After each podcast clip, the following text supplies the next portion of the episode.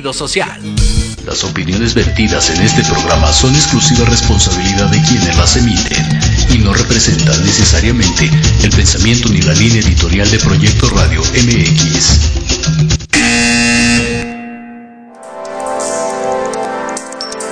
Llegó el momento de aprender y conocer de los expertos de negocios, de los líderes de opinión y creadores de grandes ideas todo lo referente al mundo empresarial y experiencias de vida de profesionales en un solo lugar. Te damos la bienvenida al programa Red de Negocios Digitales con Rosario Guzmán. Comenzamos.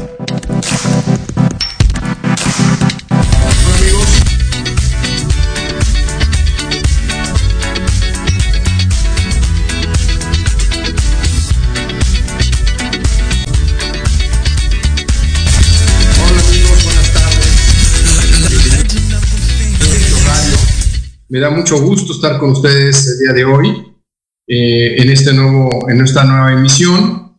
Soy Miguel Ángel Rubio, conductor eh, en este programa junto con Rosario Guzmán. Y bueno, eh, nos da mucho gusto tener el día de hoy también a Sandy Sandra Mora, gran amiga, persona, y yo creo que la plática de hoy va a estar, va a estar chula, ¿no? Sandra, bienvenida.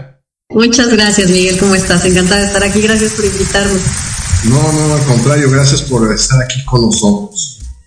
Bueno, a mí me gustaría hacer un preámbulo aquí de, de Sandra, pero vamos a ver, Cabina, el video que tenemos preparado y después seguimos platicando con ella.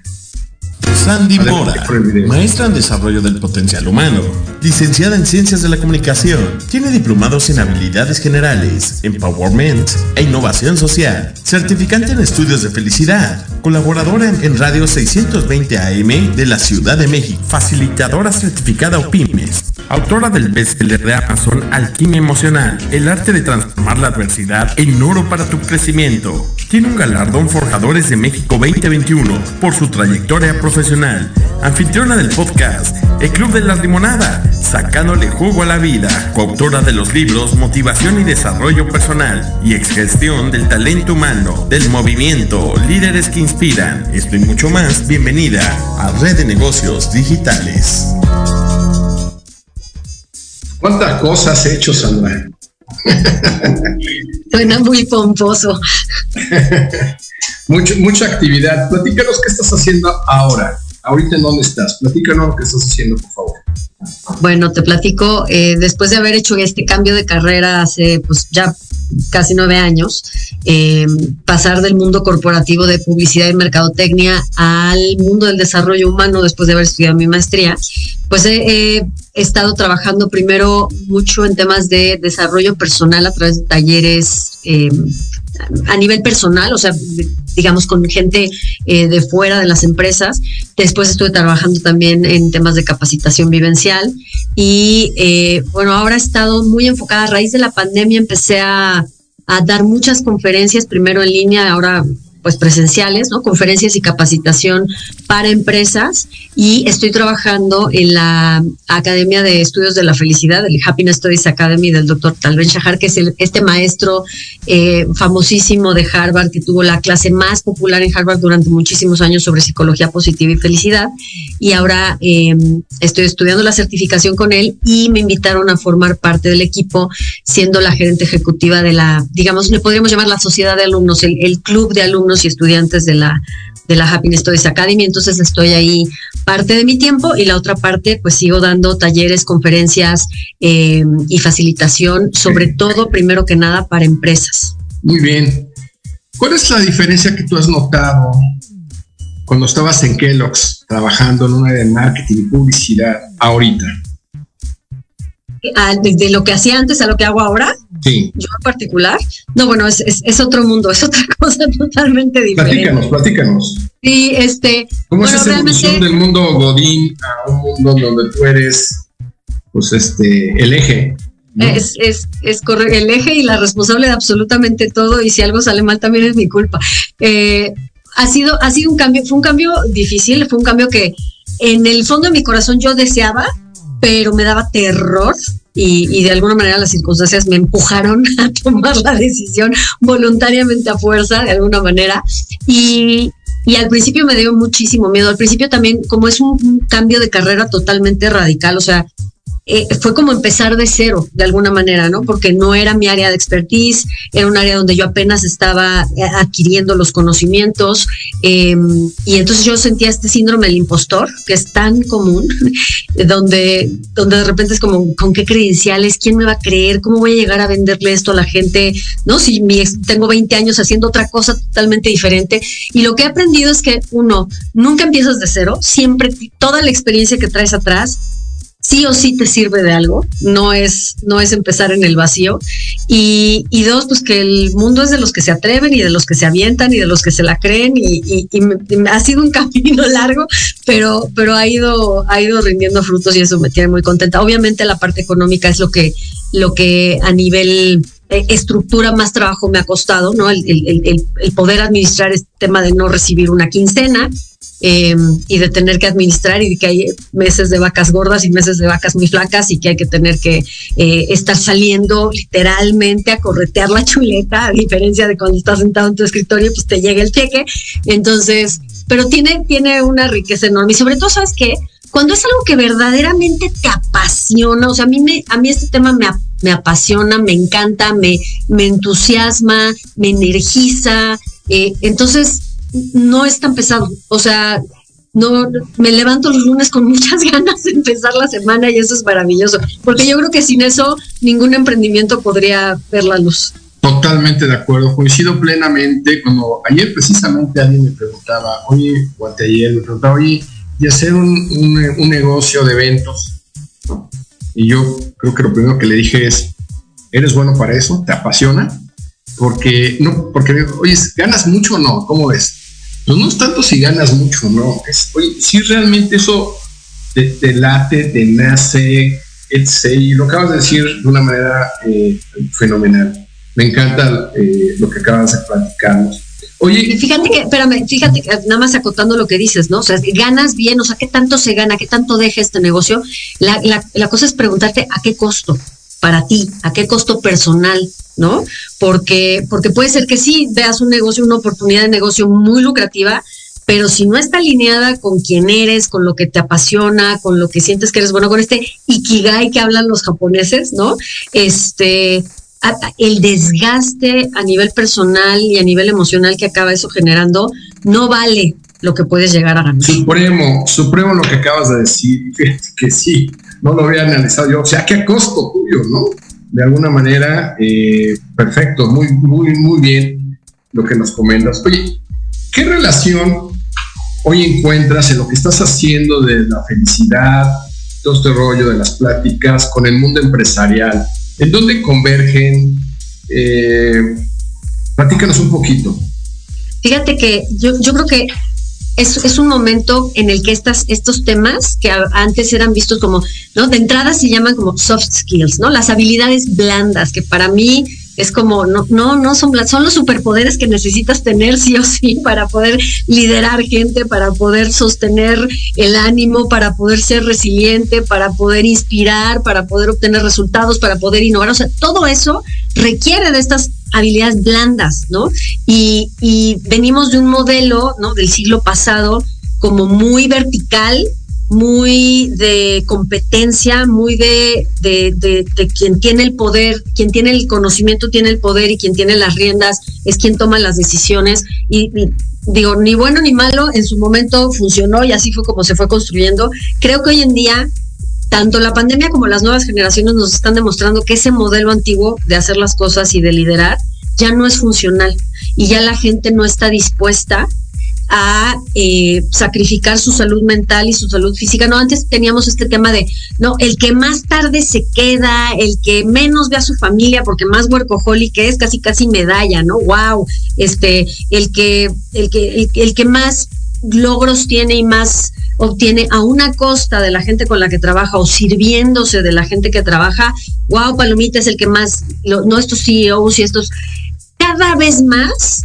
eso va de salida, cada vez más está de manifiesto que la gente empieza a ya no estar dispuesta a sacrificar su vida, eh, su salud mental, su salud física, eh, su, paternidad o maternidad em, y su, su, equilibrio por un cheque, ¿no? Eh, ya la gente necesita conectar lo que decíamos, lo mismo que con el emprendimiento, ¿eh? porque ya sentarte de godines y recibir un cheque ya no está siendo suficiente. A la larga acaba drenándote igual, no tienes el entusiasmo para ir a trabajar, está pasando esto de la renuncia silenciosa, ¿no? Donde la gente va, cumple con el mínimo indispensable, sus horas nalga, checa tarjeta, cobra su cheque y tan tan. Y entonces no tienes gente comprometida, no tienes gente inspirada, no tienes gente que está poniendo lo mejor de sí, que quiere contribuir, que quiere proponer ideas, que quiere mejorar las cosas, que construya el negocio junto contigo. Y si no tienes eso, pues al final te vas a acabar quedando sin negocio. Y la gran renuncia, que fue un fenómeno que no sucedió tanto en México y Latinoamérica como en otros países que tienen un sistema un poco más amigable para la gente que está desempleada, no hablemos de seguros de desempleo y estas cosas, pero la gente masivamente, o sea, millones y millones de personas al mes, todavía siguen renunciando porque ya no encuentran un sentido y un propósito y una satisfacción más allá de un cheque en su trabajo, ya no están dispuestos a aguantar jefes tóxicos y ambientes tóxicos de trabajo. Entonces, toda esta parte de eh, el liderazgo, las habilidades de comunicación, la empatía, eh, la seguridad psicológica en tu equipo, la resiliencia, se han vuelto cada vez más importantes en la empresa. Una, pregunta aquí, eh, Sandy. Yo veo ciertos fenómenos. Yo, cuando los americanos vienen nos dicen su filosofía, yo nunca le he comprado del todo porque la forma de México es diferente. Y en el tema de comercial, en el tema de ventas, es completamente diferente en muchos aspectos. Por eso, eh, realmente yo no veo así que ven un, alguien que opere, un comercial que opere en México, que le vaya muy bien siendo comercial de otro país. Sí, pueden echarse unos comerciales fabulosos, pueden este, hacer una, una cuestión de gabinete muy, muy, muy buena, pero operar lo he visto muy, muy poco. Realmente he visto operar mexicanos en México exitosamente en tema comercial. Ahora, ¿cómo, ¿cómo tropicalizas estos temas que tú nos hablas en México, en donde yo que veo muchas empresas, ves que sí, muchas personas, bueno, yo nunca he creído, primeramente, yo nunca he creído que quien más tarde está en el trabajo es el mejor. Yo siempre he ido a resultados.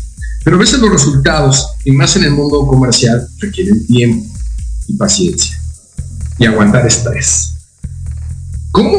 ¿Qué nos recomiendas ahí? Porque es una realidad que yo he visto muchos comerciales que, como tú dices, ya no quieren, dicen, no, pues ya no, ya no quiero aguantar esto, ¿no? Eh, se convence de otra filosofía, pero se cruzan con la cruda realidad de que nadie les da chamba y no encuentra chamba, ¿no? Y y, las empresas necesitan seguir creciendo, necesitan seguir vendiendo. Y si tú no cubres la cuota, pues te vas, compadre. Por, más que me vengas y me digas, este, ¿cómo ves ese punto medio? ¿Qué nos puedes decir ahí? ¿Qué es lo que nos recomendarías ver o revisar? Fíjate que yo creo que yo creo que estamos en pañales en ese sentido, pero pero estamos caminando hacia allá. O sea, toda esta estructura que tú me dices, ¿no? Donde está la cuota de venta y donde si no llegas, pues, el, vaya, la empresa necesita los recursos para funcionar, ¿no? Pero venimos de este paradigma donde hay que crecer y crecer y crecer y crecer y crecer a costa de lo que sea. Y yo creo, Mike, que eso va a empezar a cambiar. Eh, yo creo que esa mentalidad sí o sí, porque se están, las estructuras se están empezando a desmoronar, por eso tanta crisis, ¿no?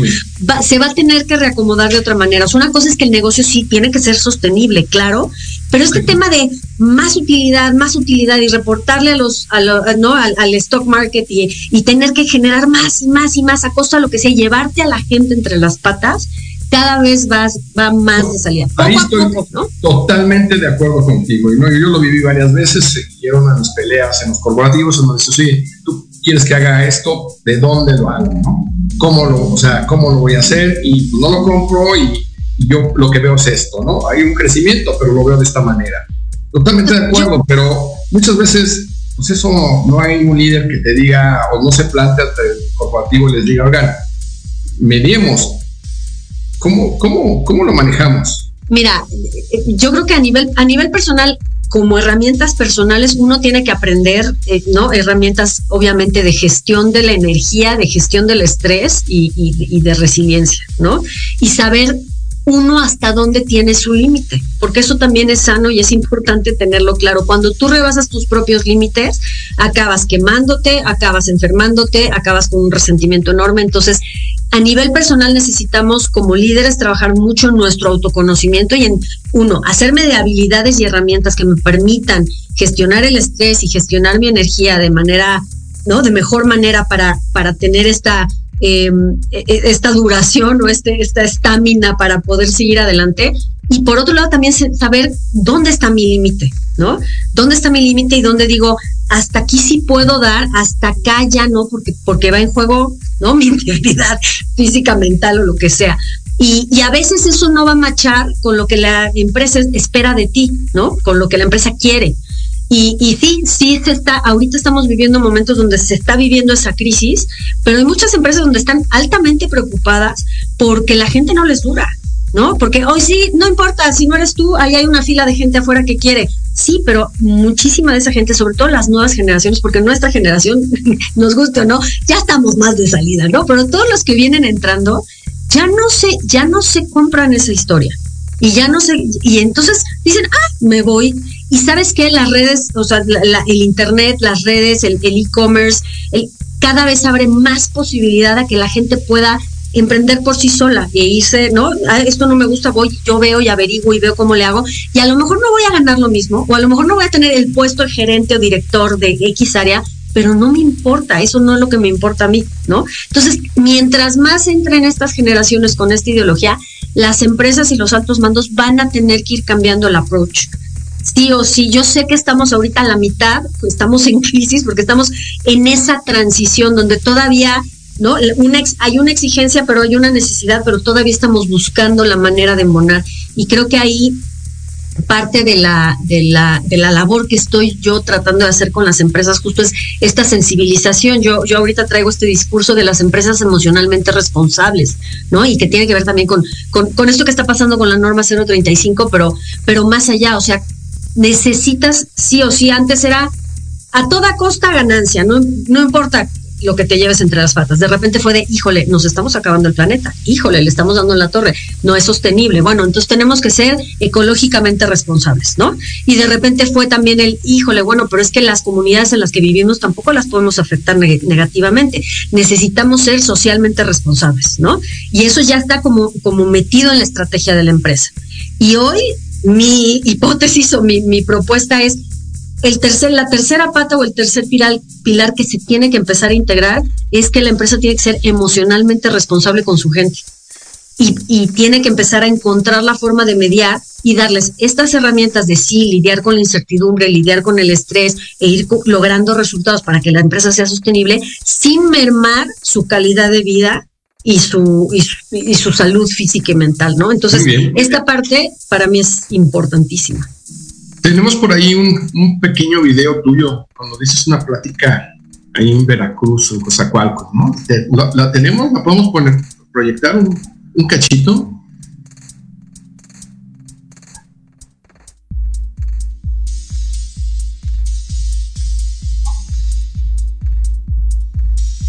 control es ilusorio, porque nada allá afuera está bajo nuestro control. La vida lleva su propio flujo y su propio cauce, no el que nosotros queremos. En realidad, este miedo y esta necesidad a controlarlo de afuera surge del pavor de no poder controlarlo de adentro, de que se me desborden el miedo y la ansiedad no pueda manejarlos o de que me deprima tanto y me duela no pueda rearmarme de nuevo. Entonces caemos en la represión y el control emocional, en no darnos permiso de sentir porque es incómodo y estorba. En el 2020 se vinieron a disparar los niveles de malestar emocional y psicológico con esta pandemia. ¿Por qué? Pues porque todo se nos salió de control a todos y no hemos sabido cómo manejar las emociones. Hay que aprender a sentir las emociones y gestionarlas. Estar viva es sentir. Y si no estoy lista para sentir, no estoy lista para vivir. Me, encanta, me encanta este, esta primera parte. estamos viendo todo el video.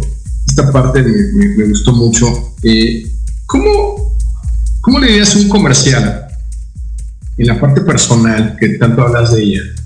El tema de, que hay que sentir eh, y que eh, qué tanto control tenemos que tener tenemos que ser más emotivos en el tema comercial o no. ¿Qué, nos puedes contestar en ese, a ese respecto?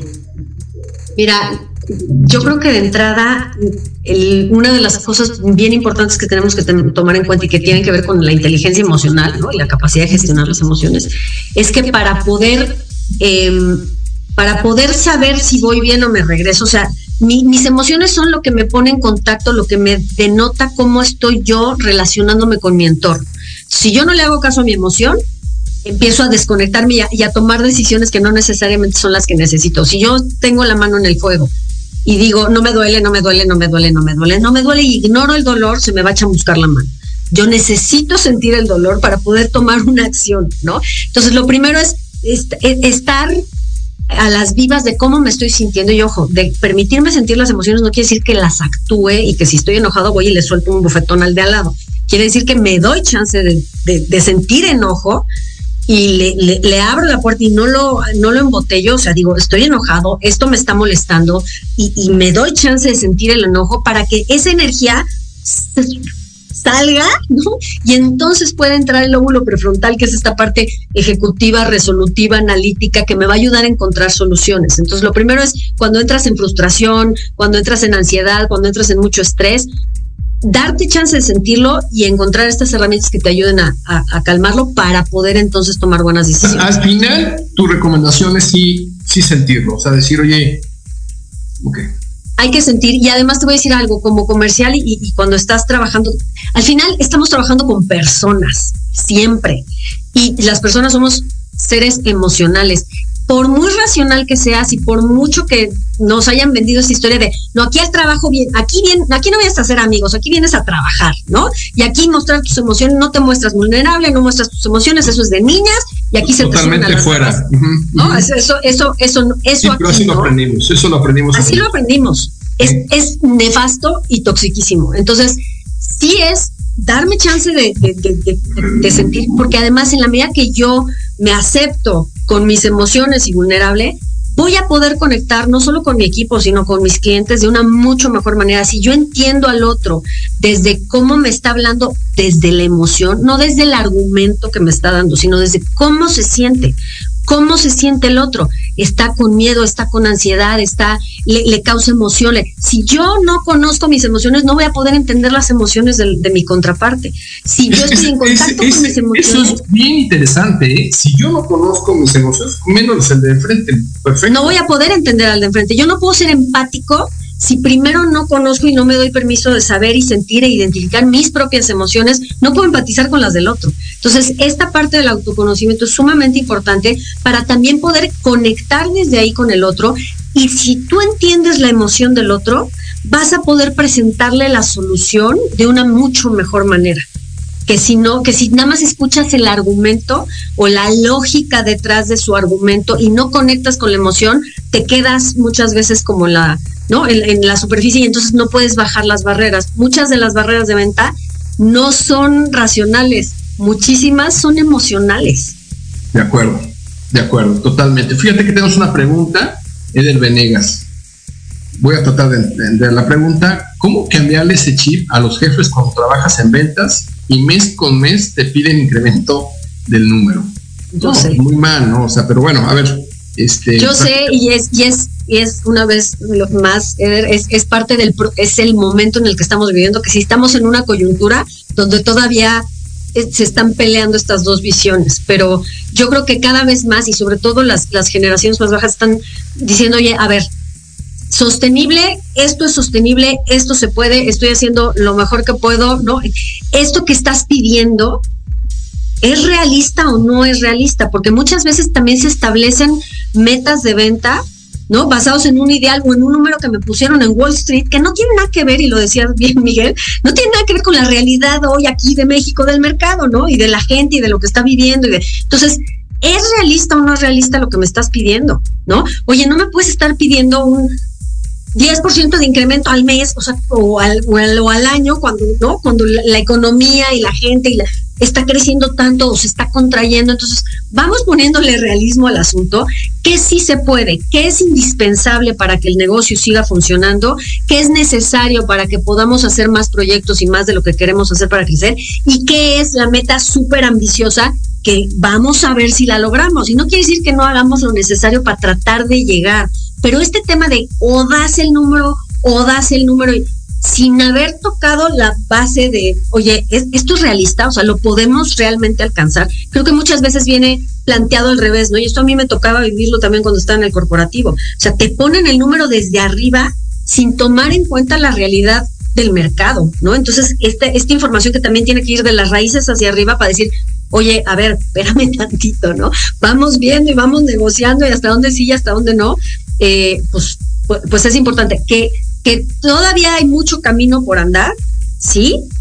Y, que puede ser, resultar a veces frustrante también, pero yo siento, Mike, que cada vez más se, está se están sensibilizando los líderes a que la forma como venían acostumbrados a trabajar ya no está jalando y que tienen que empezar a voltear a buscar nuevas alternativas y nuevas formas de negociar y de, de mantener al talento y de, de, lograr sostener el negocio, ¿no? Y estamos viviendo en una era que esto no se va a acabar el año que entra. O sea, la incertidumbre y el cambio y el movernos de, de una forma de hacer las cosas a otra, con todo el cambio tecnológico que se va a dar, se está dando ya y que se va a seguir dando los próximos tres, cuatro años, va a ser una época de mucha incertidumbre, de mucho ajuste, de prueba y error. Y esa es otra cosa que me interesa mucho tocar aquí la aversión al error.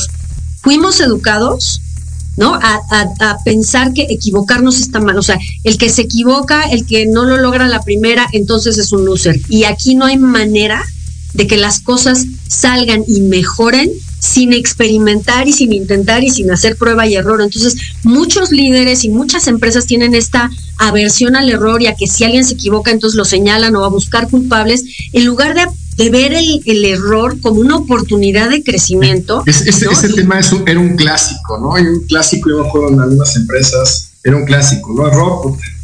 Y después fue, fue cambiando cuando uno también va creciendo y va ocupando sus puestos, te das cuenta que tiene que haber error.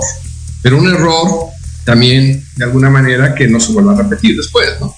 No, claro, es aprender del error, pero cuando tú estás en un entorno donde, donde el error es señalado y castigado, te callas la boca. No vuelves a proponer, no vuelves a intentar. Y es más, si te equivocas, te callas, dices calladito me veo más bonito y cuando explote la bomba, a ver, buscamos un culpable.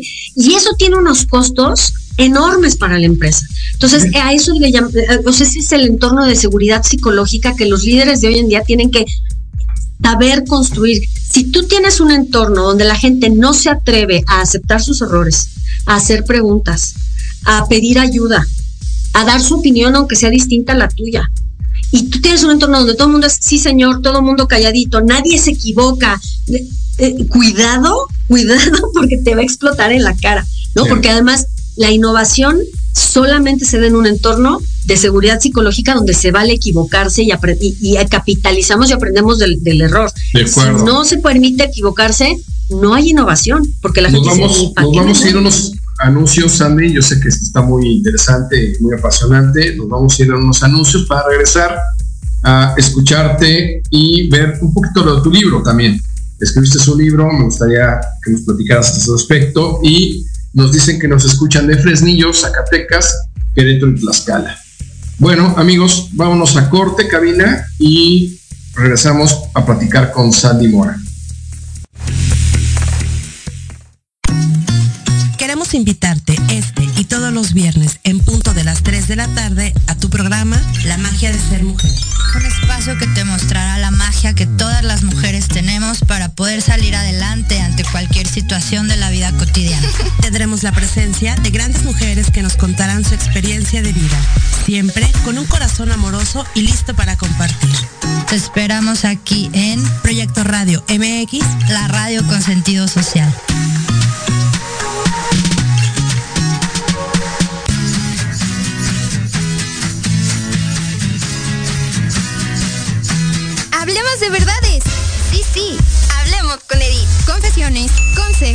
Risa, diversión y entretenimiento te esperan en tu programa Las Netas con Edith. Todos los miércoles a las 3 de la tarde por Proyecto Radio MX con sentido social.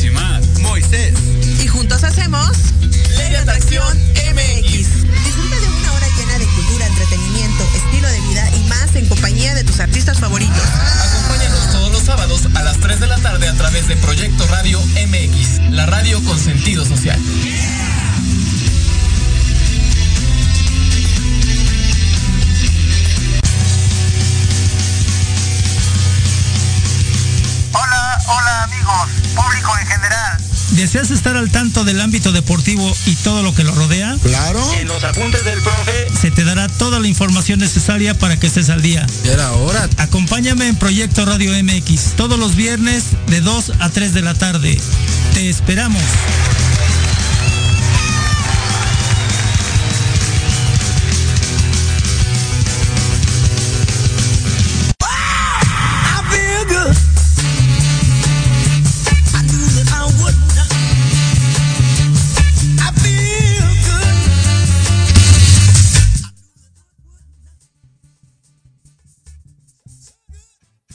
Muy bien.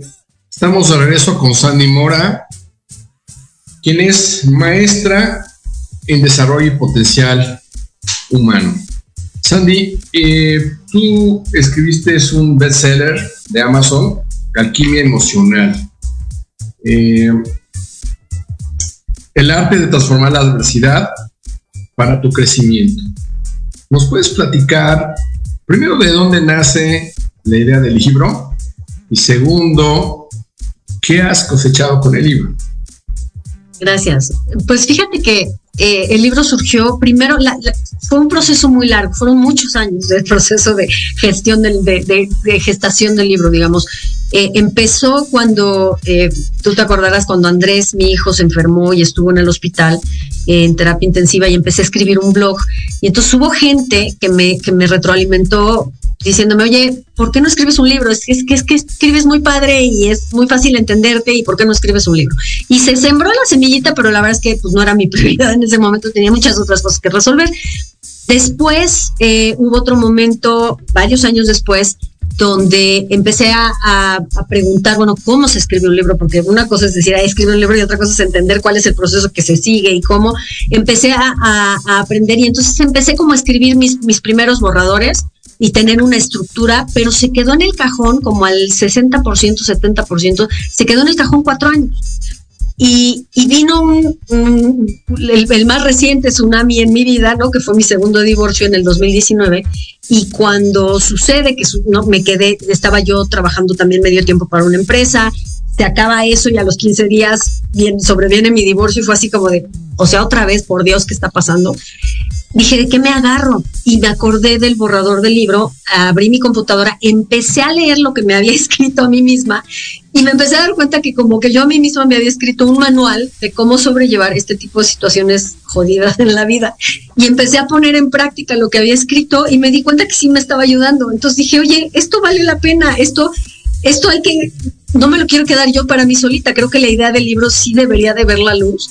Y, y además me sirvió como mi tabla de salvación, fue mi proyecto que me rescató ese año, ¿no? Porque estaba yo sin trabajo, teniéndome que cambiar de casa, ¿no? Este, procesando un divorcio, etcétera, etcétera. Entonces fue como de lo que me agarré para tener constancia y consistencia y una rutina de escribir, etcétera.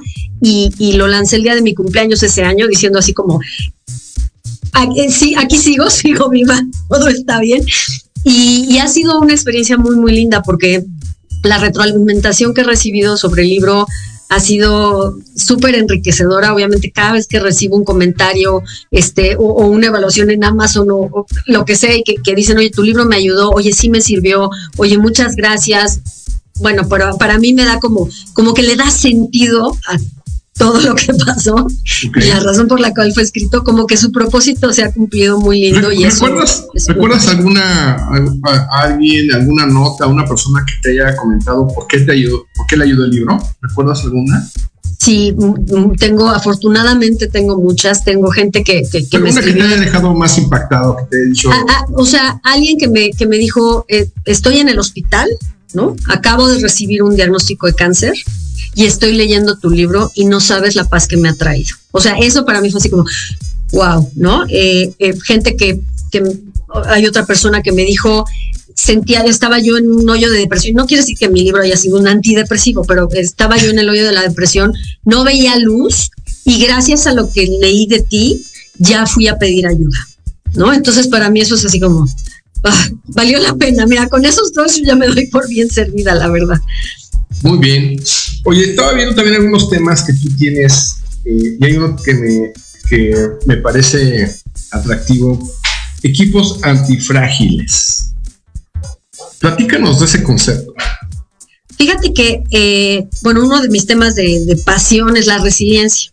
Y Nassim Taleb es un, eh, es un cuate, pues es que entre filósofo, económico, escribió un libro que se llama Antifrágil y en él habla de los sistemas antifrágiles y habla de sistemas económicos, sistemas biológicos, ¿no? De qué, es un sistema antifrágil. Y un sistema antifrágil es aquel que se nutre y crece gracias a la crisis y a la adversidad.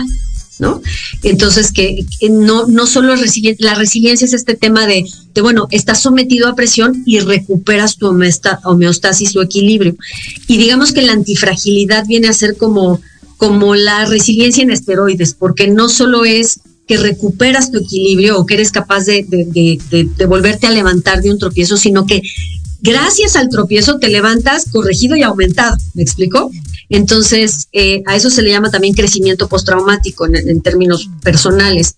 Y, no solo es, hay, hay, quien desarrolla estrés postraumático, ¿no? Quien se viene abajo, quien desarrolla una patología, y hay personas que gracias a esas crisis tienen, o sea, se, se detona su potencial, encuentran nuevas herramientas y de repente crecen y son mejores gracias a la crisis. Entonces, esa es la propuesta y en los equipos de trabajo también se puede lograr esto. O sea, pero necesita ver parte de lo que construye un equipo antifrágil es un líder positivo que sabe construir un ambiente de seguridad psicológica. Si no hay seguridad psicológica en el equipo, el equipo es altamente frágil y una crisis o un cambio muy drástico lo puede quebrar, ¿no? O es muy difícil que se levante o es un equipo equipo que va a estar, más, más bien lo vas a tener que estar arrastrando en medio de la crisis en lugar de que la crisis le, ponga las pilas.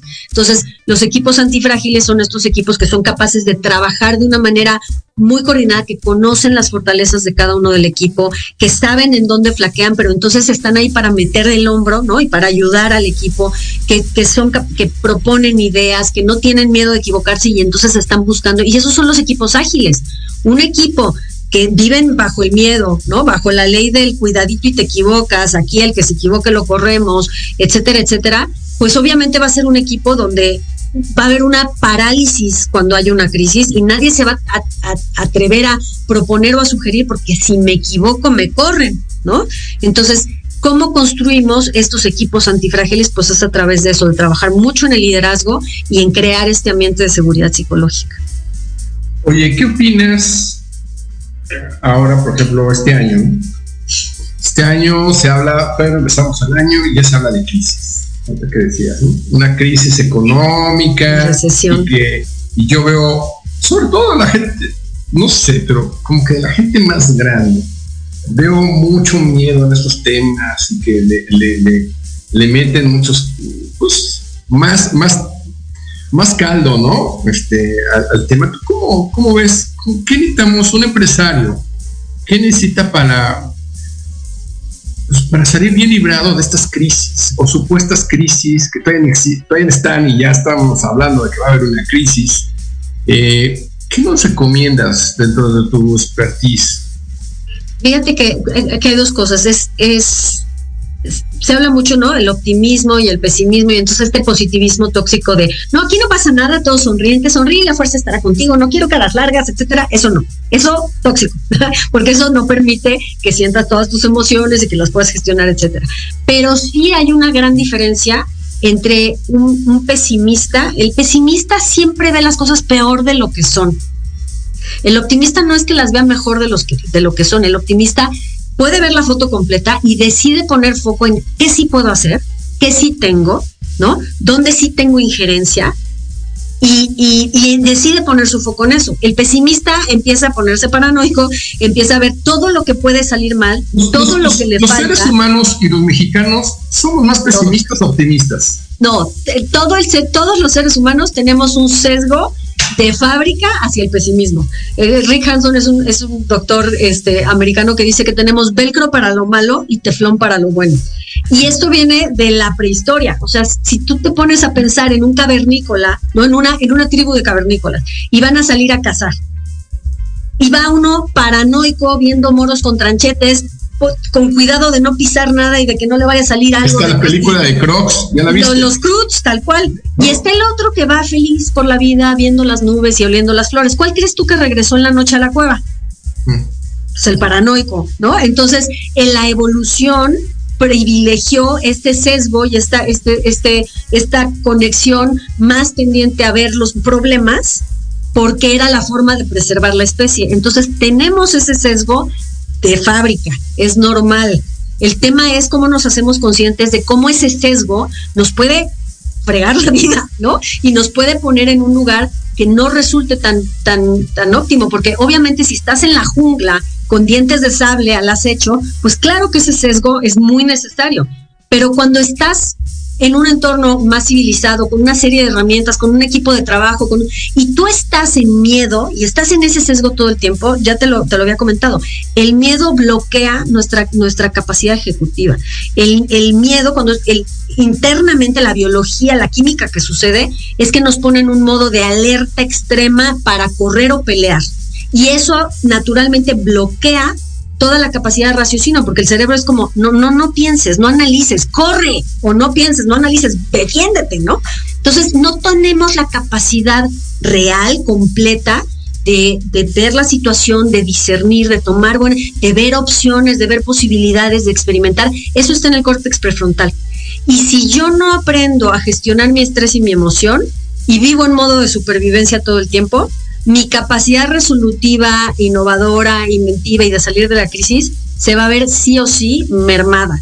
Entonces, necesitamos estar conscientes de que tenemos este sesgo y consciente y propositivamente trabajar en mitigar este sesgo, porque gracias a Dios existe la neuroplasticidad donde tu cerebro puede aprender nuevas rutas, pero requiere práctica y constancia de una manera muy consciente y muy presente. Entonces, por eso es tan importante el trabajo personal. Ok, nos aquí una pregunta. Este, Benice Covarrubias, ¿creen que esa manera de pensar cambie o muera cuando los jefes de las generaciones X o más atrás den un paso a las nuevas generaciones? Mira, veré qué te digo. Este, ¿habrá quien se muera sin cambiar? Y habrá quien, quien tenga esta capacidad de aprendizaje y esta mentalidad, ¿no? Carol luego habla de mentalidad fija y mentalidad de crecimiento. La mentalidad fija es, así son las cosas, yo soy bueno para esto, no me quiero equivocar, así es, y así me voy a morir. Y la mentalidad de crecimiento es siempre tengo la capacidad de aprender algo nuevo, se vale experimentar, el error es parte del proceso de aprendizaje, nunca dejo de aprender. Entonces, cualquier persona en cualquier generación te puedes encontrar gente con una mentalidad fija o con una mentalidad de crecimiento. La gente que tenga mentalidad fija, así se va a morir y hasta que se vaya de la empresa no va a cambiar. Pero mucha gente, aún boomer o, generación X, puede tener esta mentalidad de crecimiento donde esté dispuesto a, ¿no? A veces por dolor y por necesidad, a veces por convicción, a cambiar. Entonces, no creo que todo esté perdido, no creo que tengamos que esperar a que todo el mundo se muera para que las cosas cambien, espero que no. No, de acuerdo, de acuerdo, no, no, podemos este, eh, generalizar y mucho menos, ¿no? Hay de todo de todas partes. Oye, Sandy, ¿para ti qué es vender? Para alguien que se dedica al tema de potencial humano, ¿qué para ti qué es vender? para mí vender es proporcionar, proporcionarle a otro herramientas y, soluciones para su vida y sus problemas y sus necesidades. O sea, es, es, poder ofrecer y poner al servicio de otro algo que el otro necesita o le puede ser muy útil. ¿no? Este, eso es lo que yo te diría, que es vender. muy bien. Quiero, quiero regresar un poquito al tema de, de, la crisis, ¿no? Porque eh, hoy esa palabra, no sé por qué en los últimos años, pues desde el COVID, todo esto, pues es una palabra que está pues ya en, el, en la mente de todos nosotros, ¿no? Yo te decía y te preguntaba, oye, eh, ¿qué más nos recomendarías? ¿Qué más nos recomendarías como empresarios eh, o como comerciales tener en, nuestro, nuestros paradigmas o en nuestra mente en este, en este, que estos temas de las crisis no nos afecten tanto? O sea, ya nos hablaste del, del optimista, del negativo, ya nos diste la referencia, pero pero ya como herramientas pragmáticas, ¿qué, nos recomendarías adicionales? Yo lo que, o sea, lo, mira, suena súper cliché y yo sé que suena súper cliché, pero es la verdad, ¿no? Todas las crisis traen oportunidades. Todas las crisis traen oportunidades. Lo que pasa es que implica abrir nuestra mente y pensar las cosas de maneras distintas a lo que venimos acostumbrados. Tenemos este sesgo de que lo que nos ha funcionado, pues ya para qué me salgo de ahí, ¿no? Me quedo en mi, en mi zona segura, en mi zona conocida. Y creo que una de las cosas, uno de los paradigmas que tenemos que romper hoy en día para poder ser líquidos, responsivos, antifrágiles, resilientes o como tú le quieras llamar, es que eh, nuestra zona conocida o segura está eh, sumamente endeble y, y, va a estar cambiando todo el tiempo. O sea, se va a estar resquebrajando y necesitamos ampliar y estar constantemente saliéndonos de esta zona segura y conocida para poder sobrevivir. Es como una balsita, ¿no? Que está en el medio del océano y que, y que se está haciendo cada vez más chiquita y o aprendo a nadar o aprendo a, a ir brincando de delfín en delfín no sé cómo te lo imaginas, pero o aprendo eso o voy a acabar ahogándome. Entonces, mi zona conocida, lo que hasta el día de hoy me ha funcionado, lo que está bien, pero no es lo único y necesito empezar a yo propositivamente salir de mi zona conocida y segura y empezar a explorar. ¿Cómo hago empezar eso? A abrir ¿Cómo hago eso? ¿Cómo hago eso? mira, puedes empezar simplemente por poner tiempos o momentos en donde digas, vamos a hacer lluvias de ideas locas, vamos a pensar cómo podríamos hacer esto de una manera totalmente distinta como lo hacemos hoy, simplemente como jugando, o sea, empieza jugando para que te des el permiso y tu cerebro se dé cuenta que no pasa nada con imaginar, ¿no? Y, empieza jugando, empieza jugando. ¿Cómo sería hacer esto desde otro lugar totalmente distinto? ¿Cómo sería, o sea, este tema del multiverso y de, o sea, cómo, cómo, me imagino que se vería? ¿Cómo podría yo generar nuevas, nuevos productos o nuevas cosas a estas nuevas necesidades? La gente está angustiada, está viviendo esto, le preocupa esto. ¿Qué, qué otro tipo de servicio? Entonces, empieza jugando. No quiere decir que el que tú imagines inmediatamente ya vas a ejecutar y vas a poner a prueba y a lo mejor pones en riesgo tu negocio. Pero empezar a abrir estos espacios donde permitas empezar a explorar nuevas avenidas y que propositivamente te salgas de tu zona conocida y cómoda es indispensable, porque quedarte, a querer hacer un búnker es irreal. O sea, el, el búnker está siendo bombardeado y va a acabar siendo derribado con estas crisis. Muy bien, muy bien. Miren, amigos, quiero, quiero comentarles algo de Sandra, porque eh, creo que es algo muy importante de quien nos está hablando de estos temas, ¿no? Eh, Sandra ha vivido y, bueno, lo comento, Sandra, porque tú también lo has hecho público. No, claro. Eh, Sandra ha vivido situaciones que, pues, para varios de nosotros serían eh, totalmente rudas, adversas y demás, y ha salido siempre de una manera bastante, bastante positiva, ¿no? Desde uno de tus hijos tuvo un tema de un riñón, ¿no? Con la salvedad de que pues, podía perder en algún momento su vida, ¿no? Eh, el tema de dos divorcios, el tema de eh, tú misma, un cáncer, ¿no? Eh, y cosas que tú dices, órale, y eso aparte, combinado en un momento, en momentos, junto todo, casi casi, ¿no? Así que está saqueado aquí y aquí te va, ahí te va la bomba, ¿no? Algunos dirían algo de karma, no sé, no sé a quién maté en mis otras vidas. Sí, sí, sí, sí. Algo, algo habrá pasado con los McGregor, algo, algo, algo, ¿no? Pero, este, pero bueno, yo creo que es importante que, el público sepa con qué tipo de mujer estamos hablando en este momento, ¿no? No, no se quiebra la primera y que conoce el tema de la resiliencia y la ha practicado, eh, es ella. Entonces, eh, quería hacer este pequeño homenaje, conocimiento, tributo a, al tipo de mujer eh, que eres, ¿no? Y eso, y eso te, te mantiene para muchos de nosotros en un tema de exitosa, porque muchos de nosotros, pues, la verdad es que no sabríamos qué hacer, ¿no? Y, cómo tú lo manejaste, ¿no? Eh, yo recuerdo en una misa que se organizó de tu hijo que pues, hasta la televisión llamaste, ¿no? fue TV Azteca o Canal 7, no sé quién fue. este, y, hicieron que fuera la televisión a, decir que necesitabas tú ciertos apoyos, ¿no? Porque para eso tampoco eh, venimos, y lo digo en plural, en, en de oro, eh, económicamente todo lo que tenemos ha sido por, por la cultura del esfuerzo, ¿no? Entonces, estas situaciones también no, no era cuestión de que o firmo la chequera y salgo de ellas. O, es, todo esto creo que es importante para que la gente eh, tenga modelos, modelos reales mexicanos a los cuales tiene que seguir y nos infunde mucho conocimiento y nos pone en perspectiva sobre todo a la gente que también hacemos negocio, ¿no? Cuando decimos, oye, ¿por qué no puedo hacer esto? ¿Por qué no puedo ir más allá? Pues claro, claro que debería de poder. Sandy, estamos a punto de terminar el programa. A mí me gustaría terminar escuchándote del tema de lo último que haces. ¿Cómo, cómo va alineado el tema de happiness, la academia, esta academia de felicidad, que para muchos de nosotros podría ser algo simplista, ¿no? Tan solo escucharlo con el de felicidad. Entonces, ¿qué onda? Como que se escucha medio raro, ¿no? Eh, ¿Cómo, lo alineas el tema de las empresas?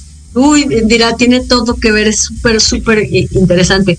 Esta academia, eh, o sea, te, digo, mi, maestro es eh, de Ivory Tower, Ivory League, Universidad así, Harvard, y solamente enseña herramientas e intervenciones que están basadas en ciencia y en evidencia, únicamente, ¿no?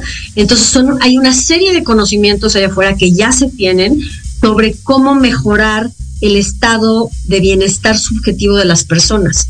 Entonces no se trata de, ah, vamos a ser felices todos y peace and love, sino cómo, cómo gestiono mis emociones, cómo supero las crisis, cómo escucho ¿no? los mensajes de todas mis emociones y me doy permiso de ser humano y de ser falible, pero cómo me levanto de, los tropiezos, cómo le doy un sentido y un propósito a lo que me sucede, cómo, cómo puedo gestionar mis relaciones, no solo de pareja o de familia, mis relaciones laborales. ¿Tú sabías que tener un mejor amigo en el trabajo es uno de los principales factores que determina tu bienestar laboral.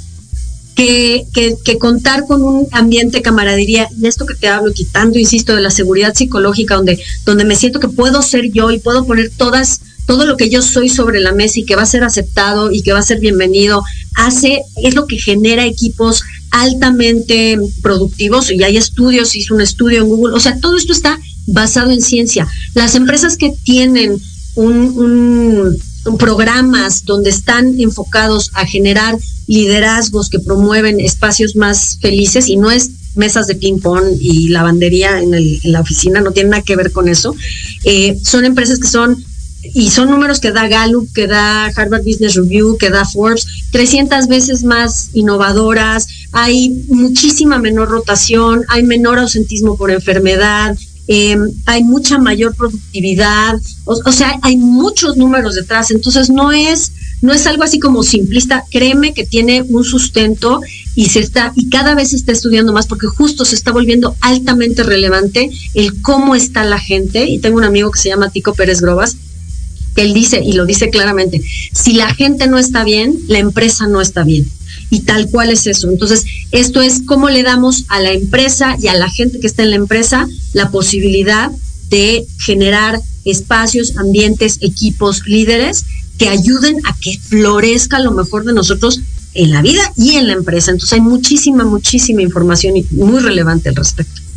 Oye, qué, interesante todos los aspectos eh, que nos dices en este momento. Y bueno, pues el, programa se termina, Sandy. Eh, siempre se, estos programas se van, pero volando para, para nosotros. Siempre sentimos que cuando tenemos un invitado eh, se nos va el tiempo rapidísimo. Te agradezco muchísimo el que hayas tomado un tiempo de tu vida para estar aquí con nosotros, platicarnos y eh, a mis amigos de Red de Negocios Empresarial y Proyecto Radio, eh, les doy las gracias por estarnos sintonizando, por estarnos viendo. Seguramente los que nos vean después de este programa, que es la gran mayoría, eh, ojalá que nos vuelvan a ver en 15 días. tengo una invitada también sensacional, Jennifer Nova, una empresaria joven que tiene un exitoso negocio eh, de plásticos y bueno, ya nos platicará un poco de las peripecias de lo que se trata ser mujer, directora general de una empresa. Eh, muy bien, amigos de cabina, muchas gracias. Eh, nos vemos dentro de 15 días y dentro de una semana con Rosario. Muchísimas, muchísimas gracias por la invitación, Miguel. Hasta luego, Sandy.